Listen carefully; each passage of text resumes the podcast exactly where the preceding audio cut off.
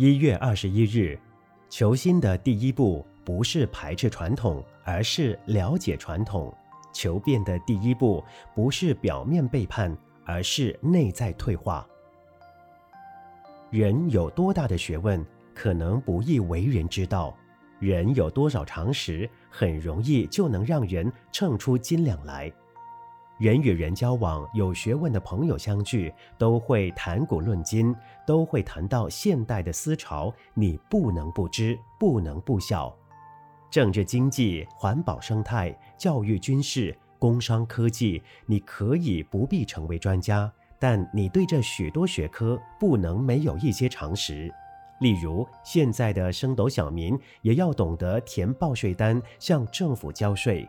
出外旅行，进出国境，你也要懂得填写表格，否则举步艰难，生活不易呀。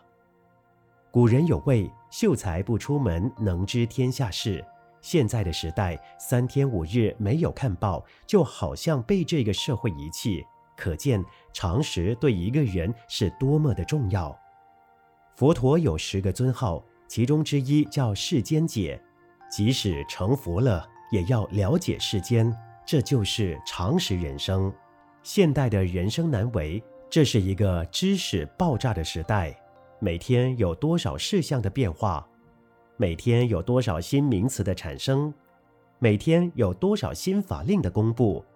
每天有多少新知识的出现？